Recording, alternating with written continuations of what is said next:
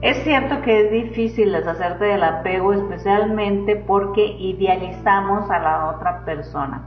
Creemos que tiene una serie de virtudes y estas las exaltamos en base a nuestras necesidades emocionales.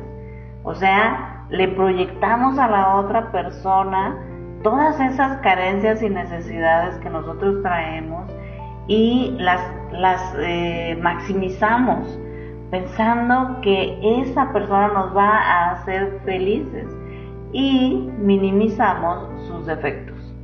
Entonces, por supuesto que esto va a provocar un apego muy fuerte que cuando nos sentimos amenazadas o amenazados de que esa otra persona se nos puede alejar, se puede ir de nuestra vida, entonces podemos entrar en pánico, eh, sentir que nos vamos a morir del dolor, de la tristeza, que no vamos a ser capaces de, de ser felices ya nunca más, y una serie de ideas distorsionadas que no tienen nada que ver con la realidad, porque si nos vamos a los hechos, bueno, si fuiste capaz de vivir 10, 20 o 30 años sin esa persona, jura lo que puedes vivir el resto de tu vida también sin esa persona.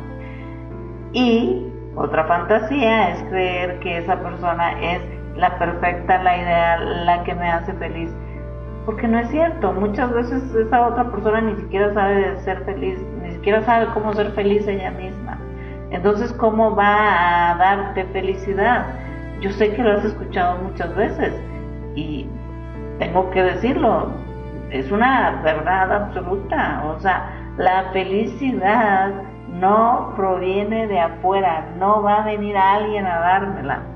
Tenemos que trabajar en construirla nosotras, nosotros mismos.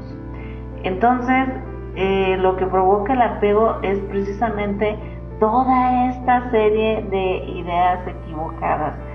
¿Cómo podemos superar este apego? Bueno, precisamente dándonos cuenta cómo nos atoramos en estas ideas distorsionadas, en estas ideas que provienen de la fantasía y empezar a ver a ese otro ser humano del que estamos tan apegadas o apegados, pues con ojos más objetivos viendo tanto su luz como su sombra y dándonos cuenta de que es incapaz de traernos felicidad si nosotras mismas o nosotros no nos podemos proveer esa felicidad.